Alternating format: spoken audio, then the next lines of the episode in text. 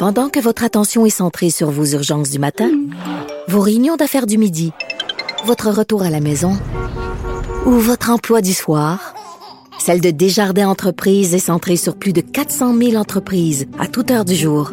Grâce à notre connaissance des secteurs d'activité et à notre accompagnement spécialisé, nous aidons les entrepreneurs à relever chaque défi pour qu'ils puissent rester centrés sur ce qui compte, le développement de leur entreprise.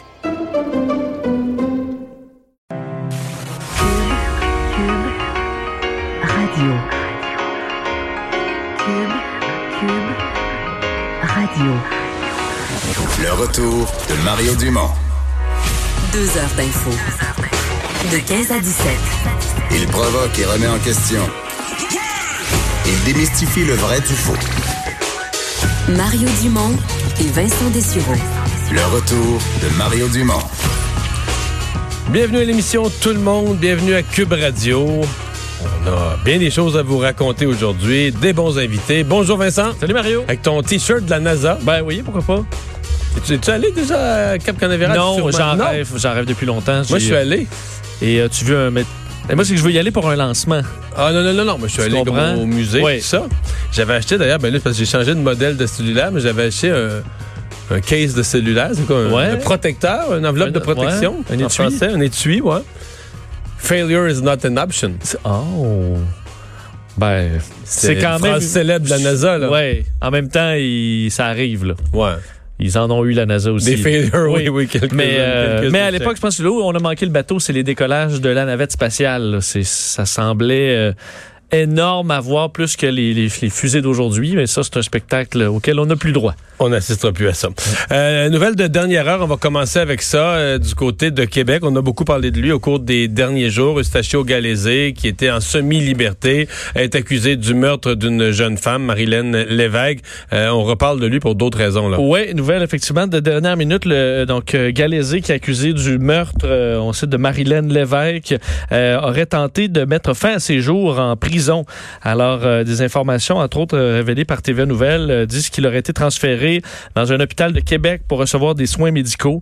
Alors il aurait tenté de s'enlever la vie alors qu'il était détenu. Bon, lui qui est relié à ce, meurtre à l'hôtel Sépia dans le secteur de Sainte-Foy. Alors c'est les seules informations qu'on a présentement. Alors on n'a pas de détails sur son état de santé. Ce matin, quand même, dans le journal, les, euh, les intervenants, autant le syndicat des agents de la paix que les, euh, les gens du, euh, de la maison de transition qui défendaient là, que c'est la, la, la- le besoin d'assouvir là, ses, ses pulsions sexuelles, puis de le laisser avec une travailleuse du sexe. En fait, l'ensemble de l'intervention, là, que c'était c'était bien, c'était la bonne chose à faire, c'était la- ce qui était sur le plan thérapeutique souhaitable et souhaité, puis euh, comme sous-entendu que c'était à refaire, là, Ce qui me semble chez la population autant que chez moi, là, c'est beaucoup de points d'interrogation. Très étonnant. Donc, le, le- le plus loin qu'on pourrait aller avec eux, c'est de dire qu'il y a un certain courage au maintien de leur position. Là. Mais Oui. on pourrait aussi dire qu'on est dans l'absurde quand t'es pas capable de, de- de t'ajuster ou de constater ou de dire minimalement de dire au public que on fait un travail extrêmement difficile, puis on se questionne constamment, puis qu'un événement comme ça nous bouleverse. Ouais, Là, tu lui donnes un accès Internet puis euh, pas. qui s'arrange seul, ça me paraît bizarre, effectivement. J'ai j'ai lu ça ce matin avec euh, étonnement pour être poli. Euh, parlons euh, du euh, coronavirus. Donc, on a eu une décision, euh, celle qu'on attendait un peu la semaine passée, qui n'avait pas été prise par l'Organisation mondiale de la santé. Ils sont revenus en réunion au cours des dernières heures et ont tranché. Oui, et c'est euh, il un autre, euh, une autre nouvelle de dernière minute parce qu'on vient tout juste d'apprendre que l'OMS, Organisation mondiale de la santé, déclarait finalement une urgence de santé publique de portée internationale. On sait qu'ils avaient euh, bon décidé de ne pas le faire dans les derniers jours en attendant de voir euh, l'évolution de la situation. Il faut comprendre par contre que euh, il y a un côté disons rassurant à cette annonce-là, c'est que leur inquiétude euh, du côté de l'OMS, c'est pas pour les pays industrialisés. D'ailleurs, on voit présentement que ce virus est extrêmement euh, fait presque uniquement au- en Chine. On a quelques cas un peu partout. On s'entend, c'est Je pense c'est assez contrôlé. Extérieur à la Chine, on n'a pas encore atteint le 100 cas total. là. Non, ça augmente à 80 quelques. là. pas, très vite. Euh, alors, ce bout-là inquiète moins l'OMS. Ce qui les inquiète, ce sont les pays en voie de développement. Alors, euh, des pays qui pourraient, qui n'auraient pas les outils, parce qu'on sait ici, arrive un cas au Canada, il va arriver des gens de la santé publique partout qui sont capables d'appeler tout le monde, qui auraient été en contact, on va, on va les rechercher, on va faire des tests et tout ça. Un, un système que certains pays n'ont pas. Et c'est dans ces pays-là où on s'inquiète, alors qu'une personne euh, malade infecte différents pays qui pourraient, eux, perdre le contrôle. Alors, c'est dans cette optique-là pour offrir du support aux pays euh, en, en voie de développement, des pays qui sont dans certains cas très populeux aussi et qui pourraient donc avoir un suivi plus serré avec l'OMS. Alors, la partie qui inquiète l'OMS, c'est vraiment ça. Euh, alors que au, euh, au pays, ben, on, est, on est encore à trois cas. On sait, euh, ce matin, d'ailleurs, euh, le docteur Horacio Arruda, le directeur national de la santé publique, a tenu à se faire rassurant sur la situation chez fait, nous. un, un point de presse sans message autre que rassurer, Exact. puis s'attaquer à... Et là, on- moi, ce matin, j'ai couvert ça en direct à LCN. mon premier réflexe a été on vous souhaite la meilleure des chances parce qu'il a dit qu'il fallait... Il circulait une série de mythes et d'histoires à faire peur sur les réseaux sociaux, puis il voulait se faire rassurant en défaisant ça. Oui, c'est sûr que s'informer sur le, coronavirus sur Facebook et voir euh, tout ce qui se promène là-dessus, c'est euh, à éviter. C'est ce que la santé publique vous dit d'ailleurs, Euh, comme quoi il y a plusieurs euh, bon euh, des informations exagérées ou carrément fausses qui circulent. Alors a tenté de faire tomber certaines d'entre elles. Alors ils vont d'ailleurs sevrer à faire tout ça. D'ailleurs, et c'est vrai, là, il y en a beaucoup d'histoires qui, qui circulent. Je peux peut-être vous en donner quand même quelques-unes qui sont très populaires sur Internet, entre autres. L'histoire des repas de chauve-souris. Alors, on voit une image Non, d'une femme qui mange une soupe de chauve-souris et tout ça. Sachez que c'est une, une vidéo de 2016 là, euh, t- tournée euh, dans un archipel du Pacifique. Ça n'a pas de lien avec la Aucun maladie rapport. actuelle. Euh, des faux communiqués de presse aussi par endroits. Entre autres, en Australie, il y a un de ces communiqués-là qui s'est beaucoup circulé, comme quoi on demandait aux Australiens de ne pas euh, d'éviter les banlieues qui étaient à forte concentration de Chinois ou de Oui, parce que personnes dans les fausses chinoise. rumeurs, il y en a quelques-unes. Il y en a qui sont à teneur farfelu, faire peur pour faire peur. D'autres sont à connotation raciste jusqu'à un certain Oui, point. absolument. Euh, Alors, euh, des vaccins aussi, comme quoi des compagnies avaient breveté ce même euh, vaccin contre ce virus-là en 2015. Sachez que c'est bon, c'est complètement faux. Euh, les vidéos aussi, puis ça, faut faire très attention. D'ailleurs, j'en ai reçu moi qui, bon, qui fait beaucoup de vidéos. À, sa- Salut bonjour. Pourquoi tu passes pas ça? Pourquoi tu passes pas ça C'est compliqué de faire valider. Et les médias traditionnels, autant on leur tape dessus doivent vérifier d'où ça vient avant de faire Avant de circuler montrer des ça vidéos. à 500 000 personnes le samedi matin. Là. Exact. Alors, des images de gens qui tombent complètement paralysés là, dans les rues. On en a vu même dans le secteur du Sri Lanka. Donc, des monsieur qui juste tombe d'un coup. là, ça tombe comme des mouches en Asie. Euh, dans ce cas-là, de ce monsieur-là, c'est une vidéo qui date euh, d'il y a quelques années. Alors, ça n'a pas du tout de lien. Et il y en a plusieurs comme ça. Là, Mais c'est épouvantable quand même. Il se dit n'importe quoi. Là. Mais je veux dire, en même temps, euh, j'entendais le docteur Arruda dire là, il faut que les fausses affaires euh, rassurent les gens. Voici l'état de situation. faut être prudent. On est prêt. On a pris les mesures. Pour l'instant, il n'y a pas de cas. Mais s'il y en arrivait un, bon, on encadrerait. Tu sais, c'était toute logique ce qu'il disait. Mais il dit, il faudrait arrêter les fausses choses qui circulent. C'est parce que tu dis, excuse-moi, monsieur Arruda, docteur Arruda. parce qu'à cause des réseaux sociaux, on est rendu quoi, à un nombre grandissant. On est rendu à 4-5% du monde qui pense que la Terre est plate. Là. Euh, oui. Fait que si tu penses que tu vas arrêter des conneries à propos d'un virus, euh, la meilleure Bonne des chance. bonne chance. Effectivement. Euh, Puis là, je parle de la Terre plate, mais c'est infini, là, les complots. euh, tu sais, que, que dans les, Les caves du Vatican, Hydro-Québec a comploté pour nous empoisonner avec ses compteurs. Puis ça c'est infini, là, tu comprends? C'est ça. Bon. Et, euh, alors, euh, bon. là- Tout circule, en fait. Là. oui. Et d'ailleurs, je vois, mais il circule entre autres des, des critiques envers les médias qui vont des deux bords, parce que moi, ce que je vois, c'est les médias font paniquer le monde, autant que voici ce que les médias vous cachent. là. Donc, des t'as images deux là, justement, le monde qui tombe les pommes et tout ça. Ben là, je dis, écoute, euh, c'est où, là? On en met-tu pas assez ou on en met trop? C'est vraiment tenu par la vérité. Je veux dire, la vérité, c'est qu'au Canada, pour vrai, il n'y a pas lieu de pas lieu de paniquer. Il n'y a, a pas de cas au Québec, il n'y en a pas. Une coupe en Ontario. Mais en même temps, la vérité, c'est qu'on sait qu'il y en a. Il y a beaucoup de gens qui voyagent. Fait qu'un virus comme ça est plus susceptible de voyager aujourd'hui qu'il y a 20 ans ou qu'il y a 50 ans. Dire, regarde la euh, on a parlé hier à une jeune du Saguenay qui étudie à, qui étudie à, à Wuhan, dans la ville la plus touchée. Donc, on vit, sérieux ce qui se passe là-bas. ben oui, on vit dans ce monde-là. Puis, euh, Il y a des gens aussi qui comparent le virus, ah, je pense que tu parlais du cancer tantôt ou d'autres maladies. Non, mais un virus, c'est un virus. Les autres me disent le cancer, il y en a, il y en a un bon an, malin, il y en a tous les ans, on le sait. On trouve pas, on dit pas que c'est plus drôle les gens qui décèdent du cancer, mais il y a une fortune qui est mise en recherche. C'est pas comme si c'était négligé le cancer. non, c'est juste qu'on sait que le cancer se propage, se propage pas. euh, euh, le cancer est pas, euh, il est pas contagieux. Or des virus, puis je pense que tu parlais, c'est toi qui parlais cette semaine du H1N1, euh, qui était devenu, je pense qu'on avait appelé à l'époque, si je ne m'abuse, la grippe espagnole. là, après- Exact. C'est une Ah. souche de H1N1, la grippe espagnole, Au- qui au avait début- évolué au- pour début être du 20e très siècle. virulente. Qui a fait combien de morts sur Terre? C'est euh, entre 50 et 100 millions. Bon. Mais ce que j'entends là-dessus, quand tu ramènes euh, le- la grippe espagnole, ça dit ouais, mais ça c'était avant les, les soins de santé et tout ça. Non, c'est vrai. Ben, c'est vrai, sauf que c'est aussi avant qu'il y ait des villes de 40 millions de personnes. C'était avant que Les les, gens se promènent en, tout le monde des métros, en avion. Donc, euh, et nous, on, on s'imagine dans nos, dans, dans- nous, on a un hôpital euh, très, je veux dire, c'est pas le cas de tous les pays. Là. Alors, on dit, imagine que ça tombe dans des pays pauvres. Là. Vous pensez quoi? Qui, on a déjà une file d'attente à l'urgence, nous, chez nous, dans un pays riche. Là. Alors dire, ah ben ça, c'est parce que dans le temps, en 1918, les gens n'avaient pas de soins de santé, mais il y a encore des milliards de personnes qui n'ont pas accès à des soins de santé. Ou là. très limité. Ou très limité. Donc, imaginez-vous, euh, et tous les épidémiologistes, j'entendais justement un invité de euh, Geneviève tantôt dans son émission qui, tu sais, qui riait un peu de ça, là, en disant que là, il y avait 7000 cas, mais il y a 7000 euh, diagnostics de cancer par jour en Chine. Mais c'est pas ça le principe. N'importe quel épidémiologiste va dire c'est un cas sérieux et ce genre de- S'il devait y d'épidémie avoir mutation, ça peut être dangereux. Je dis pas de paniquer, mais c'est le fait réel. C'est-à-dire qu'il faut prendre ça de façon sérieuse, le suivre de près. On voit que la Chine fait des efforts comme, comme ils ont, on n'a jamais vu. Ça fait partie de la nouvelle Mais moi, aussi. c'est- je vais te dire, ça, c'est, moi, là, c'est peut-être le plus gros questionnement que j'ai. Puis, je veux dire, euh, tu sais que je suis pour la démocratie, puis je suis contre une dictature comme la Chine, mais en présence d'une pareille crise, d'un virus, comment, attends, comment t'aurais réussi à Montréal, en découvrant qu'à Montréal, là, t'avais plein de monde infecté, puis 100 morts, puis euh, 6000 infectés. Tu mettons que t'annonces- le maire de la- Valérie Plante annonce, là, avec euh, François Legault, là, on ferme tout tous les moyens de transport de toute forme, le centre belle, les théâtres, les cinémas, euh, tout. Le métro, tout le monde reste chez vous. Ferme tout. C'est dans un pays qui est habitué d'être libre et tout ça. Euh, hmm.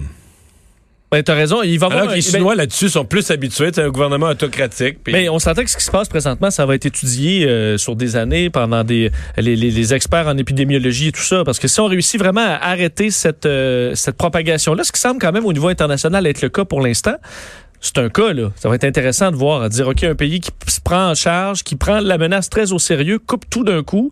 Ce sera peut-être ce qu'on va faire dans des menaces à venir aussi, Ouais, c'est-à-dire pas prendre de chance, tout fermer, arrêter tout dans le but d'arrêter de circonscrire le plus une épidémie. C'est juste ça, c'est très intéressant en soi, peu importe le nombre de morts. Annonce ce matin euh, concernant la consigne, euh, annonce du gouvernement du Québec, euh, euh, qui va peut-être en surprendre certains. En fait, je pense que la consigne sur les bouteilles de vin, on était un peu préparé à ça. Oui. Mais là, c'est euh, consigne très, très large. Oui, on s'entend. C'est une, euh, c'est un changement complet de, de la façon dont on va gérer au Québec euh, nos, euh, notre recyclage avec cette annonce donc aujourd'hui sur euh, sur la consigne. Alors les choses vont euh, vont changer pas mal à partir de 2022. Euh, vous rappelez que et, et ça, c'était quand même une problématique, on s'entend, les, euh, la variation du prix de la consigne. Alors ça, ça change. 10 sous maintenant, Ouais, parce peu que là, il y a des importe le bouteilles- modèle. Il y a des bouteilles de bière, il y en a à 20 sous, il y en a à 25 sous, il y en a à 30 sous, il y en a à 10 sous. La plupart sont à 10 sous, mais dans les plus grosses, là, c'est fini. là. et, on, fi- bon, et on finit sous. Et, euh, de- et, et là, bon, 10 sous pour tout, pour, pour, pour tout ce qui est plus de 100 millilitres jusqu'à 2 litres. Euh, ensuite, les. Mais ce qu'on n'avait pas vu venir, c'est les contenants de carton. Là. Oui, parce que là-dedans, ça Les- petites boîtes de jus, boîtes de jus. C'est sûr que pour, lait. pour une famille, par exemple, ça vient quand même de monter de prix, là, la boîte de jus pour les lunchs et tout ça. Euh, 10 Ben, sous la petite par, boîte, le, par pack jus. de 8, là, qui a 8 petites boîtes de jus, vient de monter de 80 sous. Ben, on va te dire, ben, Va tu, le, va le reporter. tu vas revoir tes 80 sous, mais quand même, l'achat. euh, Euh, oui, alors euh, et aussi évidemment, ce qui est un gros changement, ce sont les bouteilles de vin et les bon les bouteilles d'alcool fort. Là, c'est 25 sous. On voudra des points de dépôt, donc un peu partout Québec, 400. Évidemment, ça, ce sera à travailler d'ici 2022 où on va déclencher là dans euh, un projet pilote. Après, évidemment, tout ce travail qui, qui aura lieu d'ici 2021 sur comment on gère ça, mais on s'entend que ce sera Il faudra que ce soit simple hein, pour que monsieur et madame Oui. tout le monde y adhère. Parce Mais- mais, déjà, on s'imagine des grandes files d'attente avec tous tes sacs, puis Ah tes ouais. euh, et compagnie. C'est pas évident d'avance. Moi, ce que j'entends aujourd'hui, c'est que les citoyens sont sympathiques à l'idée en disant qu'il faut mieux récupérer. On vu la crise du recyclage. Mais euh, c'est quand même, je suis pas sûr que tout le monde prend conscience de l'ampleur de l'échec. C'est-à-dire que le bac bleu, puis moi je l'ai vécu, l'implantation, puis tout ça, c'est pas banal. C'était une stratégie qui était basée sur un principe simple. Si on veut que la population récupère ces matières, Oui. faut, leur- faut mettre ça simple. Il faut faciliter la vie aux citoyens. Fait que si on implante un bac bleu, nous, les municipalités, on va récupérer le contenu du bac bleu, puis nous, on va s'occuper d'en faire le tri. Donc, dans des centres de tri, on va séparer plastique, papier. Donc, on avait dit, pour le citoyen, s'il est un petit peu discipliné, puis il s'informe, tu sais, plastique, on met pas n'importe quoi là-dedans. Puis je sais qu'il y a des, il y a des gens qui ont jamais appris, là, qui ont mis des souliers, qui mettaient n'importe quoi dans le bac bleu, mais n'importe qui qui s'informait un peu, tu savais exactement ce qui se mettait, ce qui mettait, ce qui se mettait pas dans le bac bleu. C'était quand même simple. Le bac est dans ta cour, tu vas verser dedans ton papier, euh, ton plastique. Mais là, euh, c'est ça. C'est que là, on débarque complètement de ce régime-là, puis on dit dorénavant, tes matières, tu les ramènes. Et ils ont quand même des objectifs assez hauts parce qu'on espère d'ici 2030 recycler 90% de ces contenants-là. Il y en aura 4 milliards maintenant de, donc de, de, de consignés. Ça fait quand même pas mal. Ouais. Il va falloir que les gens adhèrent à ça. Alors, À ça, suivre. À suivre. oui. Parce parce que, tu sais, les, les gens, là, adhèrent. Le même citoyen qui aujourd'hui en Vox Pop te dit Ah, je suis bien content, là, le recyclage, c'est bon, c'est bon pour la planète, puis tout ça. Je veux dire, euh, va, y refaire un autre Vox Pop, mettons, dans deux ans, quand il va être dans une file d'attente pour ramener ses bouteilles, puis ça marche pas, puis que là, là, là, il y a un employé euh, un peu empoté là, qui compte lentement là, les bouteilles, puis qui se trompe, puis qui arrive pas au même chiffre, puis là, ça s'ostine. Oui, puis pour ceux qui sont, il y a des gens qui n'ont pas de voiture, là, admettons, là, ton centre Ouais, de récupération est pas nécessairement proche. Tu arrives avec tes gros sacs, là, tu te promènes dans, euh, sur un kilomètre pour aller porter tes. euh, Puis là, t'attends, puis il y a une ça va être difficile. Mais effectivement, il y a une madame qui m'a écrit là-dessus, là, qui dit là, vous avez parlé de ça ce matin, vous n'avez pas parlé de nous. là. moi, je suis une personne âgée, euh, tu sais, j'ai problème de mobilité, c'est déjà compliqué faire faire livrer mon épicerie. Là, il va falloir que je fasse livrer la sortie, tu sais, il va falloir que je fasse une autre, paye pour une autre livraison pour sortir Les de- intrants et les sortants. c'est ouais. ça, sortir de Ouais, chez nous bon. tous ces contenants. Euh, troisième lien, euh, Vincent, donc euh, le ministre Bonardel hier euh, qui a fait cette annonce et euh, nouveau tracé, vraiment, mais pas un peu, là, très, très différent tracé qui relie les centres-villes Lévis et Québec. Et puis là, c'est un peu la pluie de réactions politiques, euh, largement positives. Euh, est-ce que, est-ce que le ministre a réussi le coup du Ben, siècle, le, le tracé de la réconciliation? Ben, ça bouscule un peu parce qu'évidemment, bon, beaucoup de gens étaient fortement contre et ou fortement pour le troisième lien. C'est un sujet qui, euh, qui, qui déchire pas mal, entre autres ceux qui sont très euh, pour l'environnement et tout ça, qui disaient, ben là, les voitures, faut, euh, faut, faut arrêter cette, euh, disons, le- le- la, la passion de la voiture pour les gens de Québec et tout ça. Mais là, on offre une alternative qui est très orientée vers le transport en commun, qui relie directement deux centres-villes, alors qui peut, euh, qui pourrait convaincre plusieurs personnes à Lévis, à Québec, de même abandonner la voiture pour aller travailler, que ce soit des Desjardins, des centres à Lévis ou euh, évidemment au centre-ville de Québec pour ceux qui habitent à Lévis. Alors, un projet qui est au niveau disons de l'environnement et à la limite intéressant je pense même pour ceux qui étaient fortement Ouais. contre Mais le les- les, deux lien. grandes inquiétudes que j'entends, c'est... euh, parce que là, il faut, faut sortir quelque part euh, dans Saint-Jean-Baptiste, dans Basseville, en s'en allant vers le, le, le parc Victoria. Là, le- Ouais, le, le stade, Le stade- le stade Canac où il y a le poste de police Victoria. C'est ça, le poste de police. là, ouais. Et là, on se dit, euh, bon, euh, parce que la sortie d'un tunnel, c'est pas petit, là. Non. C'est faire arriver un tunnel, le faire sortir de terre, c'est pas petit. Alors, qu'est-ce qu'on va démolir, enlever? Puis il faut que tu fasses des, des boucles, des bretelles pour te raccrocher aux, aux autoroutes existantes. Euh, la deuxième inquiétude que je vois, c'est vraiment la... Est-ce que, le, le- le- est-ce que les coûts, est-ce qu'on vient d'augmenter les coûts? Est-ce qu'on vient de complexifier la profondeur, etc.? Est-ce qu'on vient de complexifier le projet? Bon, euh, di- dire pour l'instant que, euh, on- selon François Bonnardel, on comprend là, de son discours que le scénario numéro un qui était de passer par l'île d'Orléans, on va l'écarter. là. On en est là. C'est pas mal fini. Le maire euh, Labaume, autant que le maire Laulier de Lévis, était très emballé euh, par le projet. Alors on voit que bon, euh, ça, ça semble faire un petit peu plus consensus que l'ancien projet. Alors on comprend comprend que le, on, risque de se diriger plus vers le, nouveau tracé présenté. Il y aura un portrait complet, au dire de François Bonnardel, dans les prochaines semaines. Alors ça, ça arrivera. Euh, et euh, euh, ça fait quand même réagir d'un côté négatif. Euh, Du côté du Parti libéral du Québec, on parlait d'improvisation, que c'est un recul et tout ça. C'est ce que Gaétan Barrette, député libéral, a dit lors d'une entrevue téléphonique aujourd'hui. Et vous faire entendre un extrait, entre autres, de Catherine Dorion, qui est, bon, chez, Québec solidaire, très, très fortement contre. là, le fait des vidéos et tout ça pour dénoncer euh, très vivement ce projet. Mais là, elle a perdu le maire Labaume comme allié. Euh, oui, parce que le maire Labaume est emballé là, par le nouveau projet. Alors, Ouais. c'est quand même euh, bon, c'est quand même un changement de cap. Alors, je vais vous faire entendre un extrait de Catherine Dorion qui était sur les ondes d'LCN un petit peu plus tôt aujourd'hui et il est suivi d'Éric Kerr euh, qui parle un peu du changement de, de, de, de tracé. Pourquoi on a décidé ainsi? Ce sont littéralement des dizaines La plus importante question, combien ça va coûter? Tu sais, euh, souvent on nous dit QS, vous, jetez de la, vous voulez jeter de l'argent par les fenêtres. Là, on est en train de dire, attention, ça va coûter une beurrée. Pendant combien de décennies on va payer ça? Toutes ces questions-là restent là.